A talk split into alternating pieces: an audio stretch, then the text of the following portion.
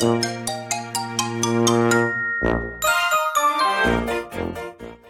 はようございます。たかしです。仕事始めに読んでおきたい厳選ニュースをブルームバーグからお届けします。一つ目のニュースです。予想に反して上昇。米供給管理協会 ISM が発表した11月の非製造業総合景況指数は56.5と市場予想に反して上昇。前月は54.4で11月は53.5への低下が見込まれていた。業況の指数が64.7と前月比で2021年3月以来の大幅上昇となり、サービス業活動の顕著さを示唆した。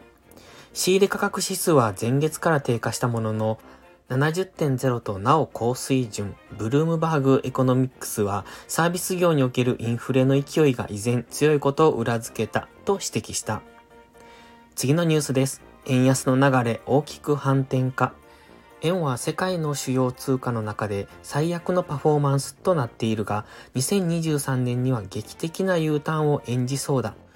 タカ派的な米連邦準備制度とハト派的な日本銀行という2つの円安の原動力が立場を逆転させると一部投資家は見ている。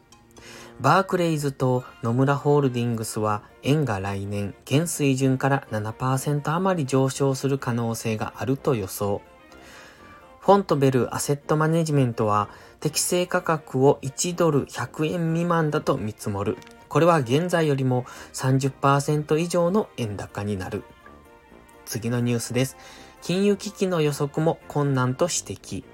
推定65兆ドルの見えないドルを米国外の機関が通貨デリバティブを通じてバランスシート外に保有しており、次の金融危機の予測を困難にしていると、国際決済銀行が指摘した。この見えない短期借り入れは年金基金などが外貨スワップなどのデリバティブで借り入れた所在がわからないまま膨張しつつある巨額の債務の一部を成しているという。こうしたドル債務に関する情報の欠落は政策当局者を不利にしていると BIS の研究員は指摘している。次のニュースです。再び売り手に。モルガン・スタンレーのストラテジストマイケル・ウィルソン氏は、米株の弱気派に復帰した。米株に懐疑的なことで知られる同志だが、最近は当面の上昇継続を予想していた。その上昇が終わったとの見方から、投資家は利益を確定した方がいいと指摘した。5日のリポートで我々は再び売り手になったとし、現時点で一段の上値を追うことのリスクリワードは極めて低いと分析した。最後のニュースです。エネルギー施設への攻撃続く。ロシアがウクライナのエネルギーインフラ施設をミサイル攻撃し、同国の一部地域で緊急停電となっている。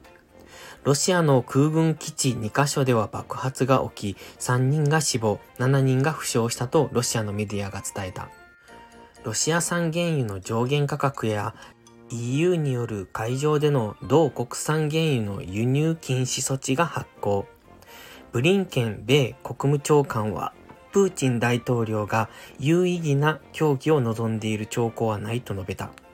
一方、EU は新たな対ロ制裁策の一環として、ロシアのドローンセクターも制裁対象とすることを検討しており、来週の承認を目指している。